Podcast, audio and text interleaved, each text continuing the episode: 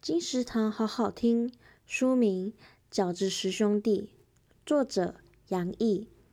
看似和乐幸福的十位兄弟家庭中，隐藏在他们背后的家族里的女性们，似乎没有受到太大的注目。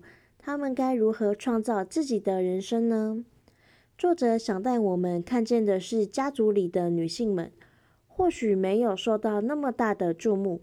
但仍努力发掘自己的天分，创造自己的人生。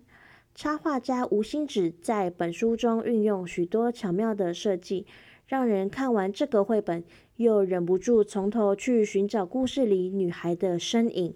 饺子十兄弟由联经出版，二零二二年二月。金石堂陪你听书聊书。